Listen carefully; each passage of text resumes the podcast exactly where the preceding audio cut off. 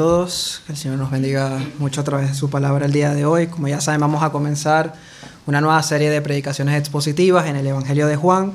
Y antes de entrar en versículo a versículo, hoy lo que vamos a hacer es un recorrido por los temas más importantes de este Evangelio. Antes que nada hay que decir que los 66 libros de la Biblia son inspirados por Dios. No contienen errores y todos son parte de la revelación de Dios al hombre a través de la historia. Juntos forman la obra literaria más increíble que jamás se haya visto y describen el plan de redención y de amor de Dios por el hombre.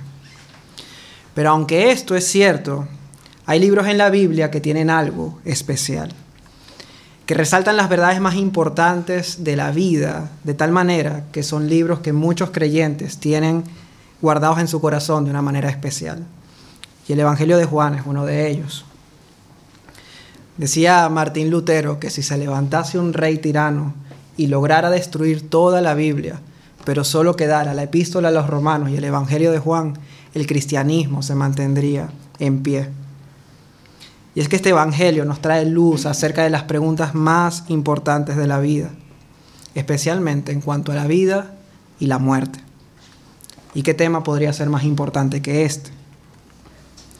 Al mismo tiempo se ha dicho de este Evangelio que es una piscina tan llana que un niño podría chapotear en ella, pero al mismo tiempo es tan profunda que un elefante podría ahogarse. Por una parte suele ser el favorito de nuevos creyentes. Muchos hemos sido traídos a la fe al conocer sus verdades y contiene quizás uno de los versículos más memorizados por todos, Juan 3:16, porque de tal manera amó Dios al mundo que ha dado su Hijo unigénito para que todo aquel que en él crea no se pierda, mas tenga vida eterna. Pero al mismo tiempo, los creyentes más maduros siguen viniendo a este Evangelio para fortalecer su fe. Las personas en su lecho de muerte piden que se les lean sus versículos. Y los teólogos más experimentados siguen asombrándose por las verdades gloriosas que se encuentran acerca del Hijo de Dios. Es sencillo y a la misma vez es profundo. Y tiene sentido que sea así. Porque Juan nos presenta la verdad más importante de ser conocida por todo ser humano. Dios ha revelado por medio de Juan el gran misterio de la vida misma, el gran misterio de la encarnación del Hijo de Dios para salvar a pecadores. Es un misterio incomprensible en su totalidad y al mismo tiempo es lo suficientemente sencillo para que todo ser humano capaz de razonar pueda venir a la fe. Y esa es la razón por la que Juan escribió este Evangelio. Vamos a leerlo en los versículos del capítulo 20, 30 al 31. Leemos.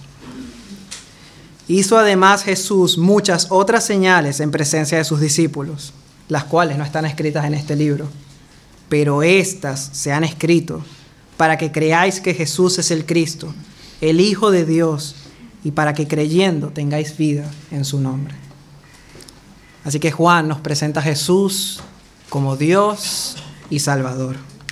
Una introducción al Evangelio de Juan. Así que el objetivo del sermón de hoy es el siguiente. Para aquellos que están sin Cristo, que crean que Jesús es Dios y es el Salvador que ellos necesitan.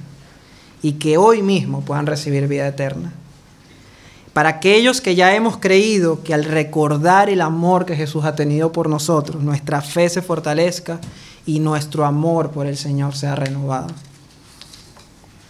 El esquema que he preparado para esta predicación es el siguiente. En primer lugar, vamos a hablar de este Evangelio que comúnmente se llama el cuarto Evangelio. Vamos a hablar del autor del Evangelio, del propósito del Evangelio y todo lo que forma parte del contenido de este Evangelio. Vamos a comenzar por la primera parte, el cuarto Evangelio. El término Evangelio viene de la palabra griega Evangelium, que significa buenas noticias. Buenas noticias acerca de un evento que ha sido muy importante, como por ejemplo, mensajeros que llegaban a sus ciudades y anunciaban la buena noticia de la victoria de sus tropas en una guerra.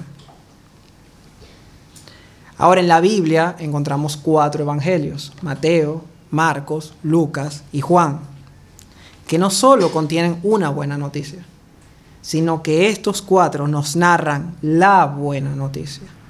La buena noticia de los eventos más importantes de toda la historia de la humanidad. La vida, la muerte y la resurrección de Cristo, que lo cambió todo. Los evangelios son la narrativa del cumplimiento de las promesas de Dios, del Mesías prometido desde Génesis 3, que vendría a salvar a su pueblo de sus pecados.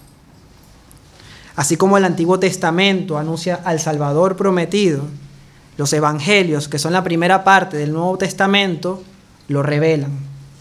El Antiguo Testamento lo anuncia, los evangelios lo revelan y el resto de cartas en el Nuevo Testamento lo proclaman. Sin embargo, cada evangelio es más que una narrativa de lo que Jesús hizo y de lo que Jesús dijo.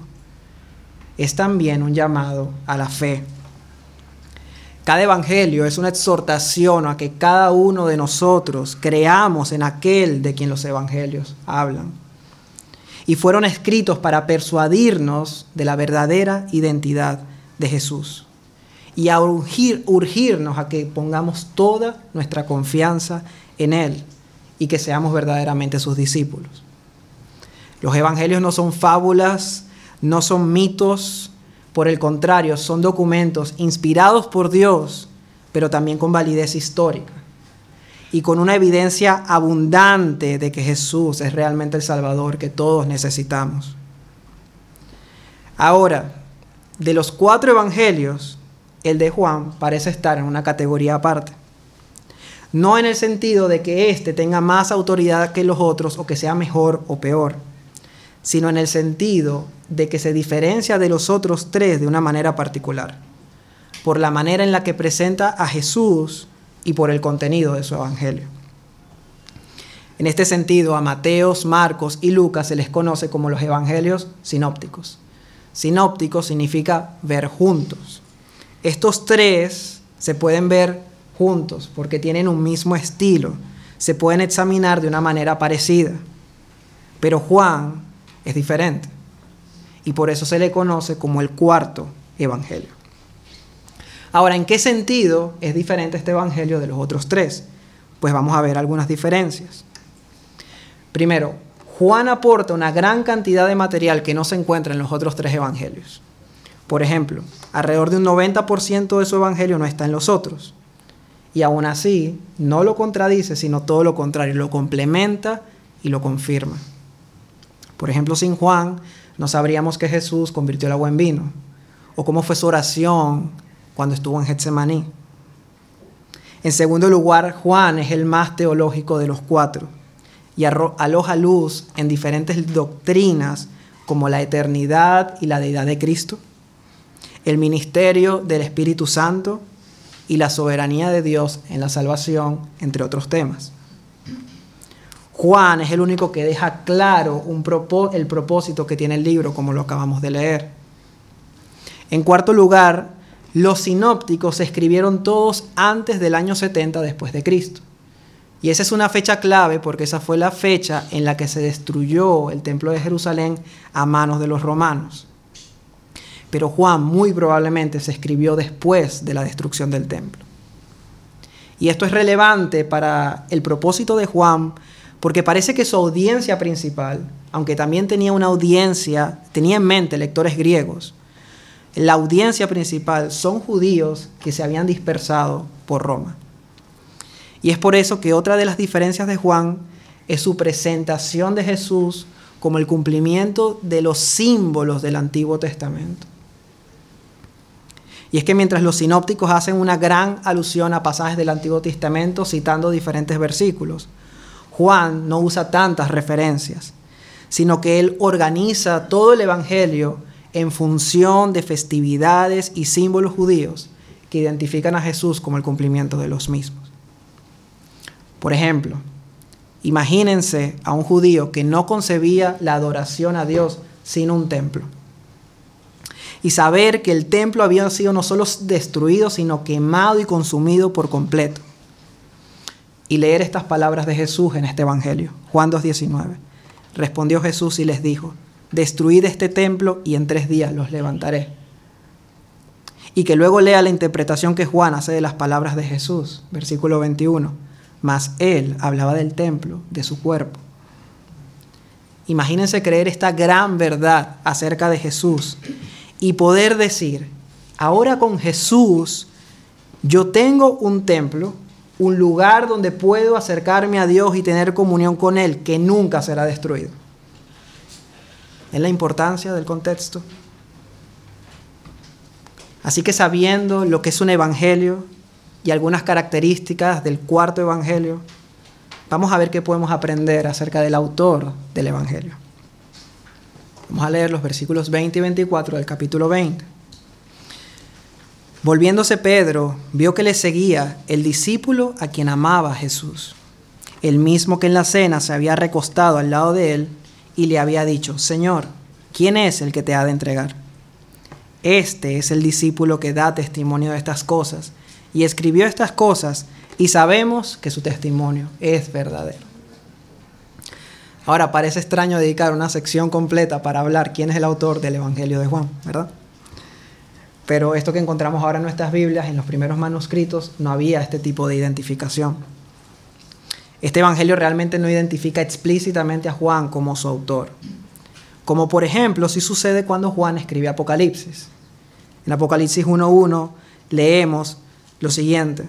La revelación de Jesucristo que Dios le dio para manifestar a sus siervos las cosas que deben suceder pronto y la declaró enviándola por medio de su ángel a su siervo Juan. Ahí sí, explícitamente está Juan como su autor. Sin embargo, en el Evangelio, el autor se describe a sí mismo como el discípulo a quien Jesús amaba, mejor conocido como el discípulo amado.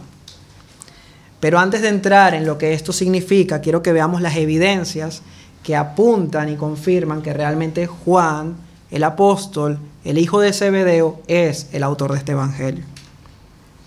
Primero podemos ver algunas evidencias internas. Juan es uno de los doce apóstoles y es nombrado en los otros tres evangelios, pero en este no aparece ni una sola vez.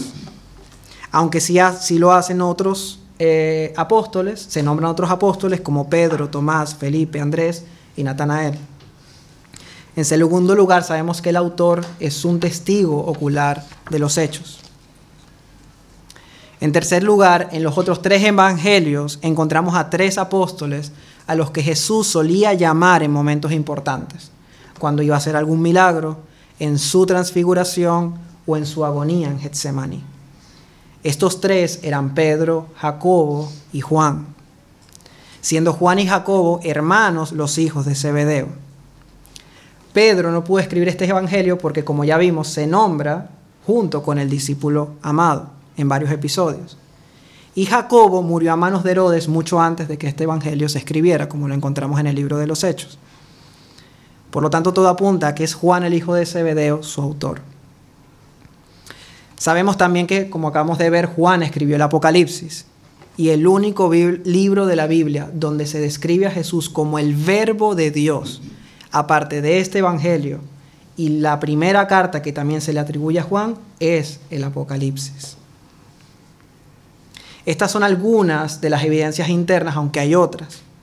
Pero también encontramos evidencias externas, que significa que están fuera del Evangelio, en algunos escritos de los padres de la iglesia del segundo siglo. En su libro Contra herejías, Iraneus de León, que era un discípulo de Policarpo, que a su vez fue discípulo del apóstol Juan, escribe lo siguiente. Después de esto, Juan, el discípulo del Señor, que también se había apoyado en su pecho, publicó él mismo un evangelio durante su residencia en Éfeso, en Asia. Así que tanto la evidencia interna como la externa apuntan y confirman que Juan, el apóstol, hijo de Zebedeo, es el discípulo amado y el autor de este evangelio. Lo que es importante porque significa que fue un testigo ocular con autoridad apostólica. Ahora, no debemos perder de vista que Juan solo es el autor secundario del Evangelio, pues solo Dios el Espíritu Santo puede escribir una obra tan simple y tan profunda al mismo tiempo con semejante belleza y gloria. La pregunta que nos hacemos es, si Juan es el autor de este Evangelio, ¿por qué se define a sí mismo como el discípulo a quien Jesús amaba? Y aquí tenemos una enseñanza muy interesante para nosotros. Alguien puede pensar que este título denota soberbia de parte de Juan, que lo que demuestra es que él pensaba que él era más amado por Jesús que los demás. Pero eso pierde de, totalmente de vista el punto principal de esta frase. Juan se describe así porque esa es su identidad. Su identidad no era ni siquiera su nombre, no era ser un apóstol, sino que él escribe este Evangelio como alguien que ha sido amado por Jesús. Juan y Jacobo en los otros Evangelios son llamados por Jesús hijos del trueno, una referencia a su carácter impulsivo y fuerte. Lucas nos cuenta que cuando los samaritanos no quisieron recibir a Jesús, Jacobo y Juan le dijeron al Señor, ¿quieres que mandemos que descienda fuego del cielo como lo hizo Elías y los consuma? Entonces volviéndose el Señor les reprendió y les dijo, vosotros no sabéis de qué espíritu sois. ¿Saben por qué? Porque el Hijo del Hombre no ha venido a perder las almas de los hombres, sino para salvarlas. Parece que con el tiempo Juan ha dejado de verse como superior a los demás. Ha entendido el amor de Jesús por un pecador como él. De manera que ahora Juan en su evangelio se olvida de sí mismo y se centra en aquel quien le amó primero. Esa es la identidad que yo quiero tener. ¿Y tú? Yo quiero verme como alguien amado por Jesús. Yo no quiero que mi identidad esté en el servicio que hago a la iglesia, ni en mi profesión, ni en mi condición económica, ni que soy esposo de, padre de, hijo de, lo que más deseo y más necesita mi alma es verme como alguien a quien Jesús ha amado. Porque esa es la identidad más segura que alguien puede tener. Las personas, y lo sabemos, están perdidas y están rotas. Y es porque no saben quiénes son y terminan poniendo su, su identidad en cualquier cosa. Incluso nos ha tocado vivir en una generación donde las personas están poniendo su esperanza en algo tan frágil como ellos mismos, cuando deberíamos tenerla en algo tan seguro como el amor eterno de Dios en Cristo Jesús por nosotros.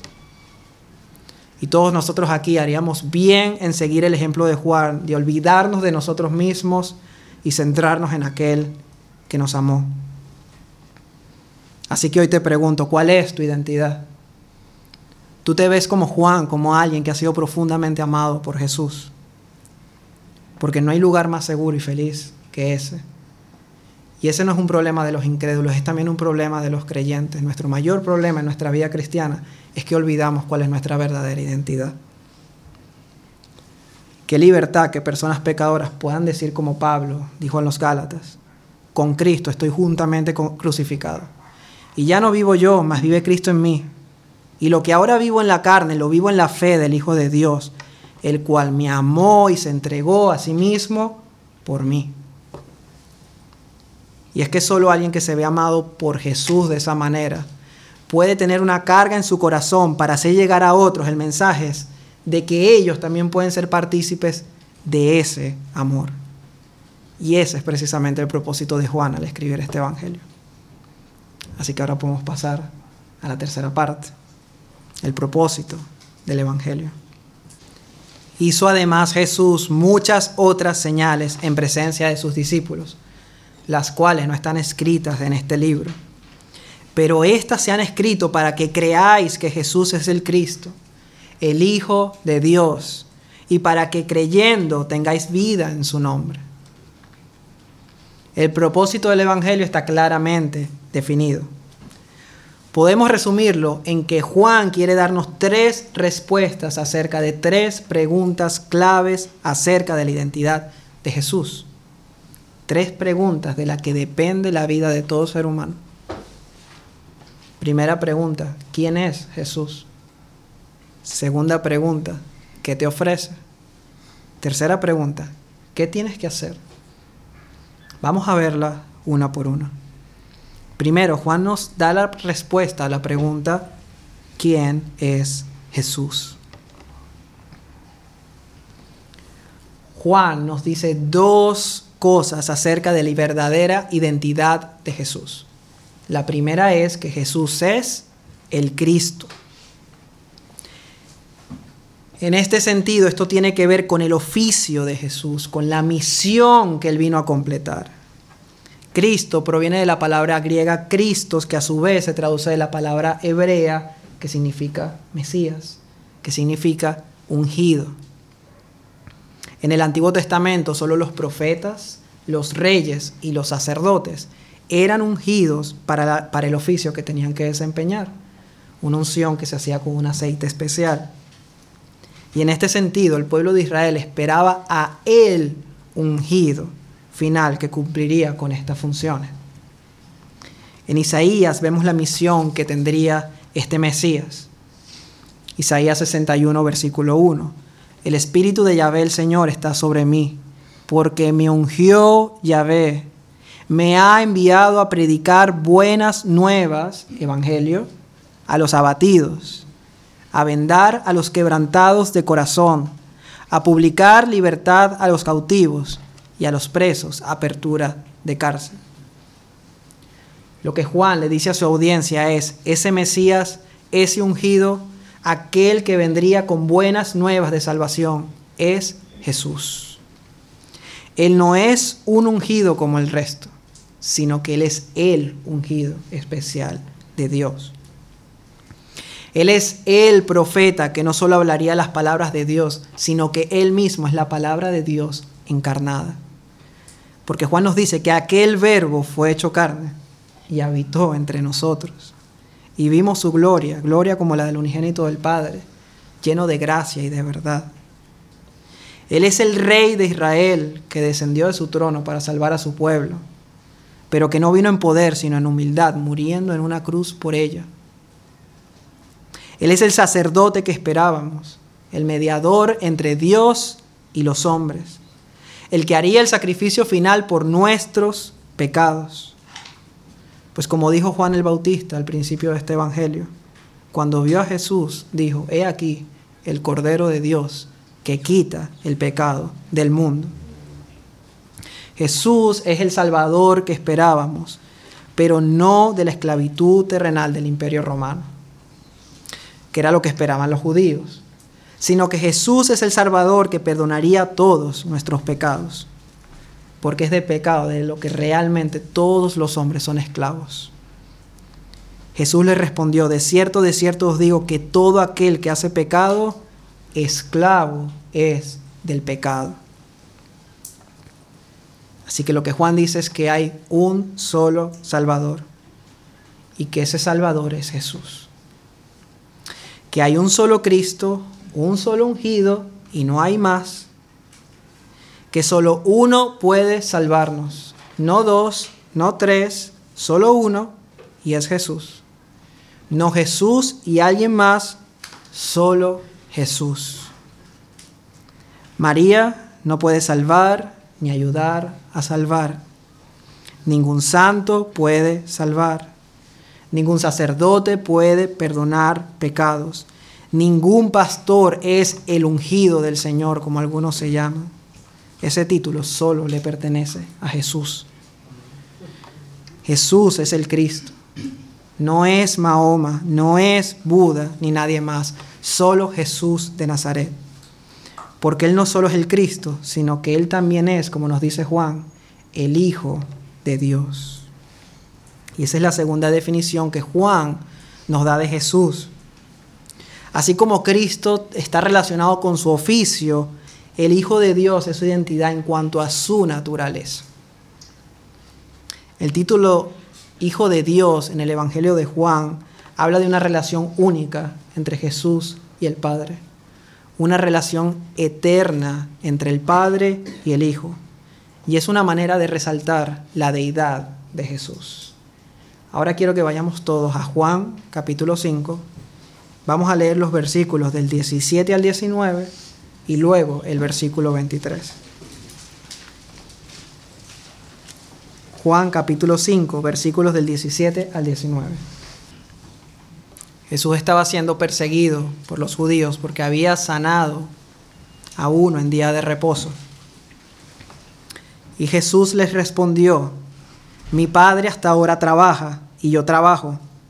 Y por esto los judíos aún más procuraban matarle, porque no solo quebrantaba el día de reposo, sino que también decía que Dios era su propio Padre, haciéndose semejante, parecido, no, haciéndose igual a Dios.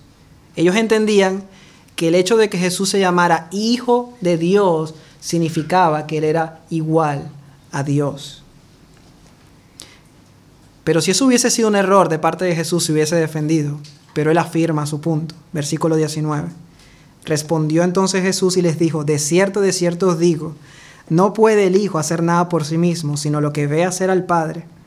Porque todo lo que el Padre hace, también lo hace el Hijo, parecido, semejante, no, igualmente. Y cierran el versículo 23. Para que todos honren al Hijo como honran al Padre, porque el que no honra al Hijo, no honra al Padre que le envió. Jesús es Dios. Jesús es Dios. Él es la segunda persona de la Trinidad que añadió una naturaleza humana a su naturaleza divina. Juan nos dice que Jesús, el Hijo de Dios, es Dios, pero es una persona distinta al Padre, pero con la misma naturaleza divina. Jesús no es un superhombre, no es un ángel, ni siquiera es un Dios, como dicen algunas sectas. Hay un solo Dios y ese Dios subsiste en tres personas, Padre, Hijo y Espíritu Santo. Y Juan manifiesta esa identidad clave de Jesús y eso lo cambia todo. Porque si el que vino a morir en una cruz es el Dios creador y glorioso, entonces las personas solo tienen una opción con respecto a Jesús, que es adorarle y postrarse a sus pies. Y es que solo Dios podía salvarnos. Solo Dios podía salvarnos. Solo Dios podía ser capaz de vivir una vida perfecta, sin pecado. Solo Dios, cuyo valor es infinito, podía pagar la deuda, infinito, la deuda infinita que teníamos con su justicia. Solo Dios podía salvarnos de sí mismo para soportar su propia ira. Y solo Dios no puede morir. Y por eso Jesús se levantó de los muertos y el Padre le resucitó. Y es su resurrección lo cambió todo. Así que ante la pregunta, ¿quién es Jesús? La respuesta de Juan es contundente. Jesús es Dios y el Salvador que todos los hombres necesitan. Pero la segunda pregunta que nos hace es tan importante como la primera, y es la siguiente. ¿Qué te ofrece? Jesús es Dios y Salvador, pero que ofrece a los hombres. En el versículo 30, Juan nos dice que, en Jesús podemos tener vida. Vida es una palabra clave en este Evangelio y aparece alrededor de 40 veces. Y eso es lo que ofrece Jesús, vida. Pero no vida como las personas buscan aquí. Juan no dice que si crees en Jesús vas a tener vida de comodidad, de placer, de salud, sin enfermedad, porque Él no nos está ofreciendo vida física, bios. Tampoco nos está ofreciendo vida en cuanto a mejorar lo que somos y realizarnos personalmente y cumplir nuestros planes aquí y ahora. Eso es otra vida, sí que. De hecho, si algo nos pide es que muramos a esa vida. Juan 12, 25 el que ama su vida, su psique la perderá. Y el que aborrece su vida, su psique, en este mundo, para vida eterna la guardará.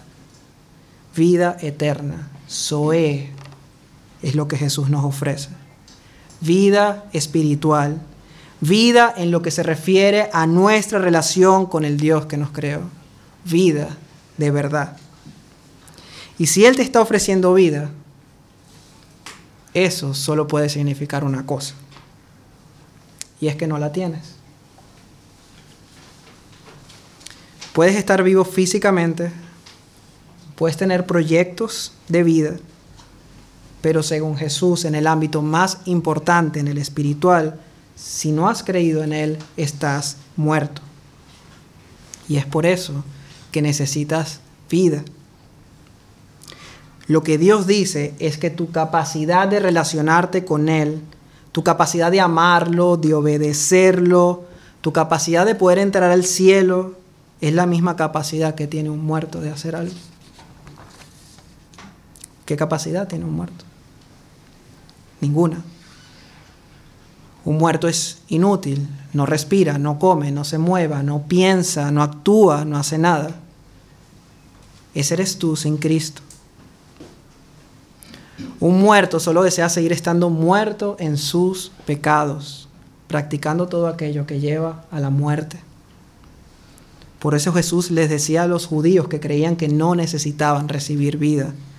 Por eso os dije que moriréis en vuestros pecados, porque si no creéis que yo soy, en vuestros pecados moriréis.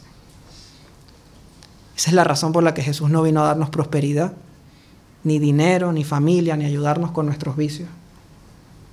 Eso en sí mismo no es algo malo y de hecho en su gran amor y bondad Él puede darnos esas cosas pero esa no es la razón principal por la que Jesús vino a este mundo. Porque ¿qué puede hacer un muerto con dinero? Nada. ¿Qué puede hacer un muerto aunque no tenga vicios? ¿Qué puede hacer un muerto con hijos, con esposa y con familia? Nada. Nada útil para el reino de Dios. Nada útil para lo eterno. Y es por eso que Él vino para darnos vida y vida en abundancia. Y esa es la buena noticia del Evangelio, que a pesar de la mala noticia de que estás muerto, en Cristo puedes tener vida y eterna. Pero ¿cómo puedes tener esa vida? Es la tercera pregunta a la que Juan nos quiere dar la respuesta correcta. ¿Qué tienes que hacer? para que creáis que Jesús es el Cristo, el Hijo de Dios, y para que creyendo tengáis vida en su nombre. Creer es otra palabra clave en este Evangelio. Y si vida aparece 40 veces, creer aparece casi 80 veces en este Evangelio. Porque de nada nos vale reconocer a Jesús como Dios, como Salvador, reconocer que necesito vida, si luego erramos en la manera de apropiarnos de esa salvación que nos ofrece. Lo que Juan está enfatizando es que esa salvación solo puede llegar a tu vida por medio de la fe, sin nada que tú puedas hacer para ganártela. Tienes que creer que Él la ganó por ti en esa cruz y no puedes añadir nada. Mas a todos los que le recibieron, a los que creen en su nombre, le dio potestad de ser hechos hijos de Dios a los que creen. El que en Él cree no es condenado, pero el que no cree ya ha sido condenado, porque no ha creído en el nombre del unigénito Hijo de Dios. Creer, solo creer. No es creer y bautizarte. No es creer y ser una buena persona. No es por obras, es solo por medio de la fe en Cristo es creer como aquel que se ha visto totalmente incapaz de alcanzar la vida eterna por sus propios medios. Es creer como alguien que se ve ahogándose en el mar de sus pecados y que va directo al infierno. Es creer como alguien que no tiene ninguna esperanza, excepto cuando ve en Jesús al Dios que vino a salvarle de sus pecados. Y eso es lo que tú tienes que hacer creer como un pobre que extiende su mano y pide misericordia y perdón. Cree en Jesús como el Salvador suficiente. Ríndete a su majestad, a su deidad y a su amor, y Él te promete que vivirás. El que cree en el Hijo tiene vida eterna, pero el que rehúsa creer en el Hijo no verá la vida, sino que la ira de Dios está sobre él.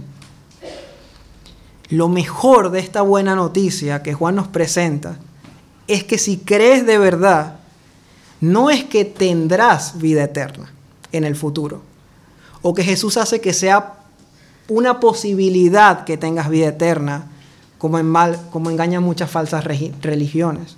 El purgatorio es una farsa, no existe, sino que Jesús es un Salvador tan excelente que todo aquel que cree tiene ahora ya vida eterna. Y nunca la podrá perder, porque si no, no es eterna. ¿O no? Pero el que no cree, también ahora mismo la ira de Dios está, no estará, está sobre él si no ha creído. Y todo ser humano necesita creer, todos, desde el mejor hasta el peor, porque todos somos pecadores. Juan nos muestra que Jesús le ofreció su salvación a Nicodemo, un judío, hombre de familia, amante de la ley, creyente en Dios, maestro de las escrituras, y aún él necesitaba ser salvado y nacer de nuevo. Y también se le ofreció una mujer samaritana, idólatra, que había tenido cinco esposos y que vivía en fornicación con su actual pareja.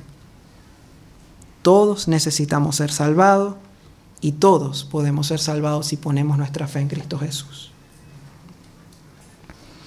Este es el propósito de Juan, que tengamos estas verdades claras. Pero cómo organizó Juan su contenido del Evangelio a la luz de este propósito es lo que vamos a ver en el último punto. El propósito de Juan es mostrar que Jesús es el Cristo, el Hijo de Dios, y el contenido de su Evangelio gira alrededor de ese propósito. Y lo que Juan hace durante toda su narrativa es presentarnos varios testigos que avalan la identidad de Jesús como el Mesías y el Dios hecho hombre. Por ejemplo, Juan el Bautista es un testigo los judíos tenían a Juan como profeta y Juan el apóstol comienza con su testimonio. Lo que va a hacer Juan es presentarnos una serie de testigos que avalan que la identidad de Jesús es la que él ya nos ha dicho.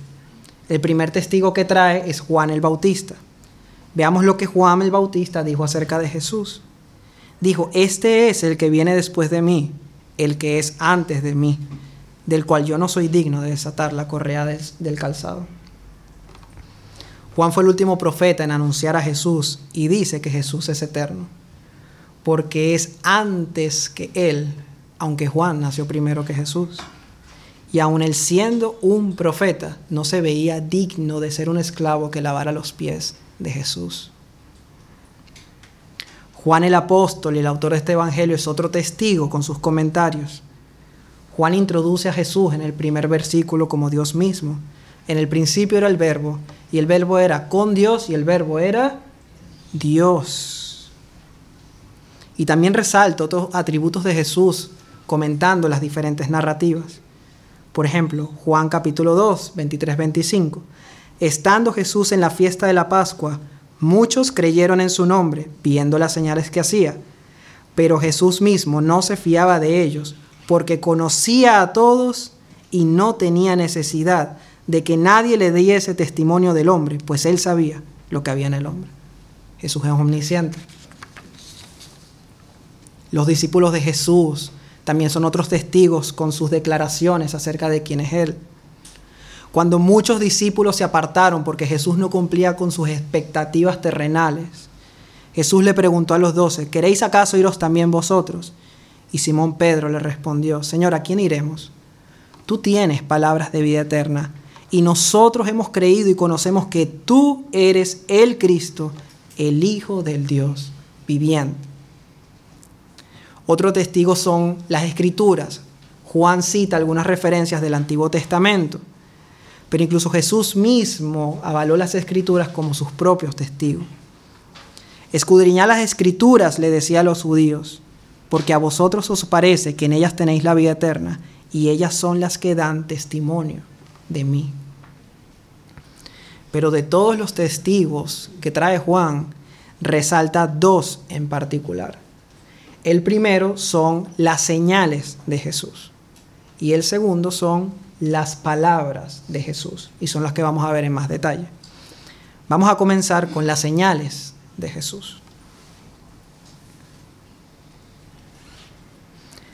Ya hemos leído que hizo Jesús muchas otras señales, las cuales no están escritas en este libro, pero estas se han escrito para que creáis.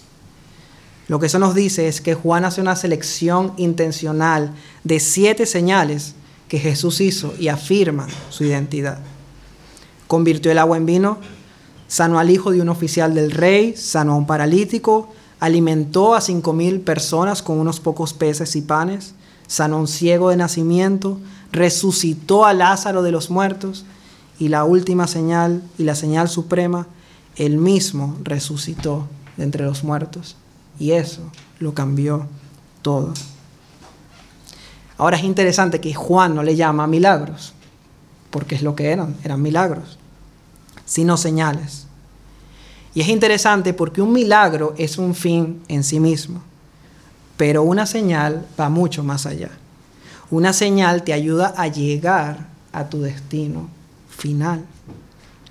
Y es lo que Juan quiere hacer al redactárnosla que lleguemos a la conclusión correcta de que viendo esas señales escritas, creamos que Jesús es Dios y Salvador. Y en este sentido, las señales apuntan por lo menos a tres realidades espirituales. Primero, las señales apuntaban a la deidad de Jesús. ¿Cómo? Pues mostraban que Él realmente era el Todopoderoso. Sanó enfermedades, eh, manipulaba los elementos de la naturaleza con total facilidad, resucitaba a los muertos. Y decían los que lo observaban, desde el principio no se ha oído decir que alguno abriese los ojos a uno que nació ciego. Hizo cosas que nadie había hecho nunca. Y eso apuntaba a su deidad. En segundo lugar, las señales mostraban a Jesús como el cumplimiento de los simbolismos del Antiguo Testamento. Recordemos que Juan ha organizado su evangelio alrededor de estos simbolismos. Este evangelio gira alrededor de festividades judías. Por ejemplo, nos nombra tres Pascuas, la fiesta de los tabernáculos, la fiesta de la dedicación y otros simbolismos como el templo o el Cordero de Dios. Por ejemplo, cuando Jesús convirtió el agua en vino en una boda, nos apuntaba a que Él es el esposo que ha preparado el verdadero banquete celestial donde se sirve el mejor vino y donde nos gozaremos con él por siempre. Las señales apuntaban a alguna realidad mucho mayor, más allá del milagro en sí mismo. Y en tercer lugar, las señales mostraban nuestra necesidad espiritual. Si Jesús levantó un paralítico y sanó un ciego de nacimiento, era para mostrar que Él era el Mesías prometido que venía a sanar nuestra enfermedad espiritual que no nos permite andar en los caminos del Señor ni ver realmente su gloria. Y que en última instancia, al igual que Lázaro, todos estábamos muertos, pero no físicamente, sino espiritualmente en nuestros pecados. Pero estas señales muestran que Jesús tiene el poder para salvarnos de tal condición. Y es lo que hace Juan, nos llama a mirar más allá de los milagros, ver cómo estas señales apuntan a Jesús como Dios y Salvador. Y nos llama a ver con tristeza esta actitud de buscar a Jesús muchas veces por lo que Él nos puede dar. O incluso ofrecer desde el púlpito a Jesús por lo que le puede dar a las personas. Cuando nosotros realmente necesitamos a Jesús mismo como nuestra verdadera necesidad. Por último, Juan trae como testimonio el testigo más poderoso de todos. Las propias palabras de Jesús acerca de quién es Él. Vamos a verlo.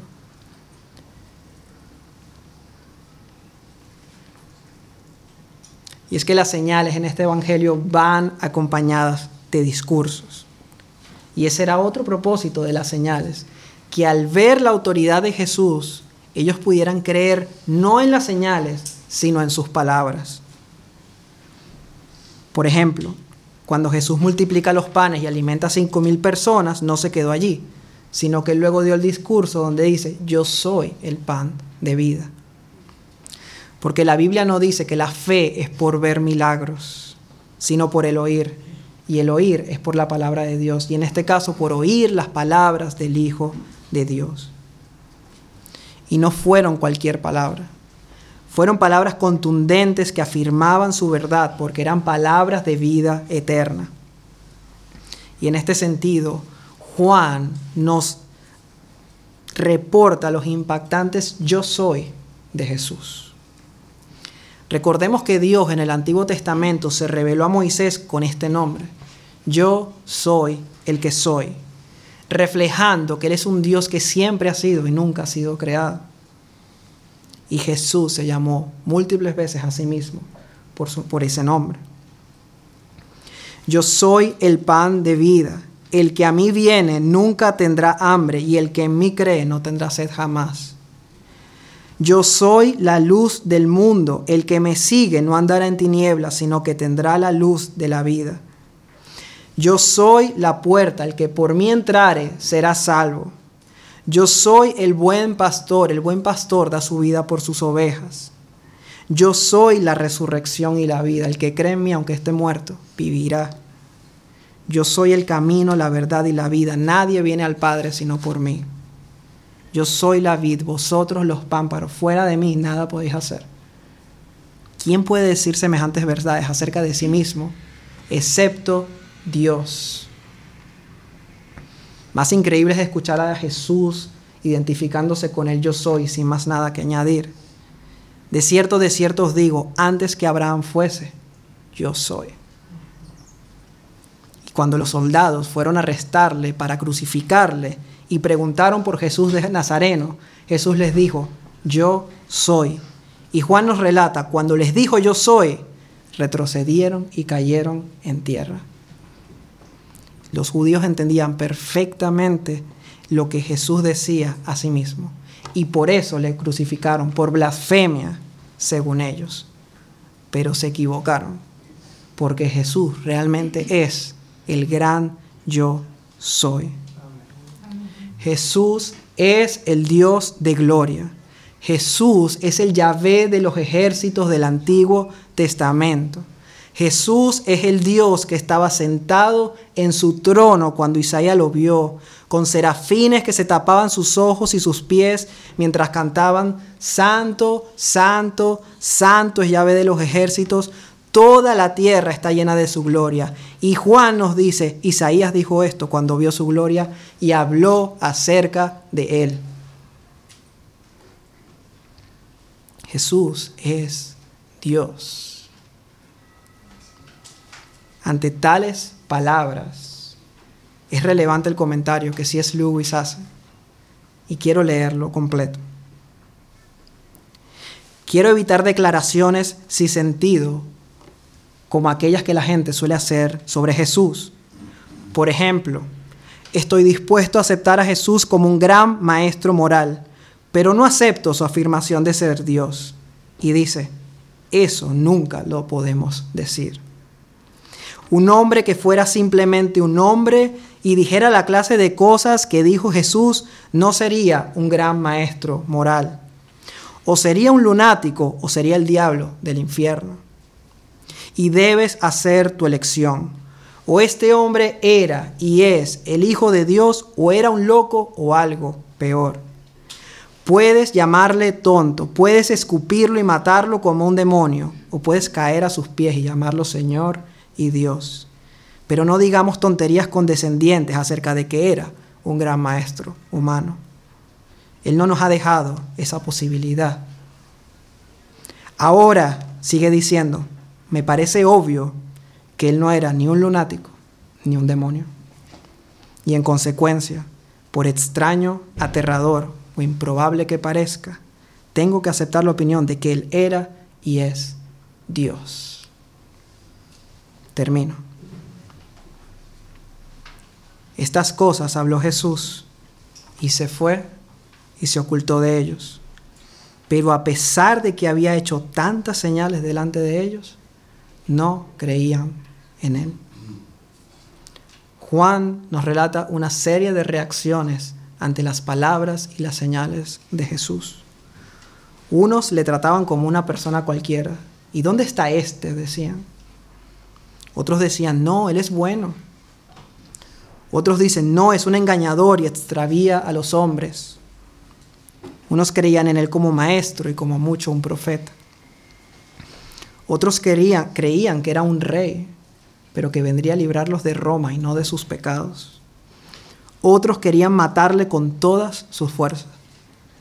Y algunos creían, pero nos dice Juan, secretamente, porque amaban más la gloria de los hombres que la gloria de Dios. Ven que la falta de fe no es un problema de evidencias, sino del corazón. ¿Cómo es posible que después de lo que vieron y oyeron no creyeran que Jesús es el Cristo, el Hijo del Dios viviente? Bueno, Juan también nos explica esto. Juan 3:19. Y esta es la condenación, que la luz vino al mundo y los hombres amaron más las tinieblas que la luz, porque sus obras eran malas. Cuando las personas no creen en Cristo es porque desean seguir haciendo de su vida un proyecto propio. Y así les va. Recordemos que Juan escribió un evangelio y un evangelio es mucho más que un relato acerca de la vida de Jesús. Es un llamado urgente a la fe en el Hijo de Dios que se entregó y murió para salvarnos por amor. El mundo le despreció, su pueblo le rechazó, pero otros entendieron la realidad de quién era Jesús. Y la pregunta es, ¿qué decisión vas a tomar tú en cuanto al Hijo de Dios? La mejor decisión la tomó el ciego al que Jesús abrió los ojos. Dice Juan 9 que cuando oyó Jesús que le habían expulsado de la sinagoga, hallándole le dijo, ¿crees tú en el Hijo de Dios? Respondió él y dijo, ¿quién es, Señor, para que crea en él? Le dijo Jesús, pues le has visto y el que habla contigo él es. Y él dijo, creo, Señor, y le adoró. No rechaces una salvación tan grande. Y allí mismo donde estás, levanta tu clamor al Padre de nuestro Señor Jesucristo y pídele con tu débil fe que te salve. Pídele que puedas creer. Confiésale tus pecados más oscuros y mira a Jesús por la fe como el gran Dios y Salvador que es y adórale. Amén.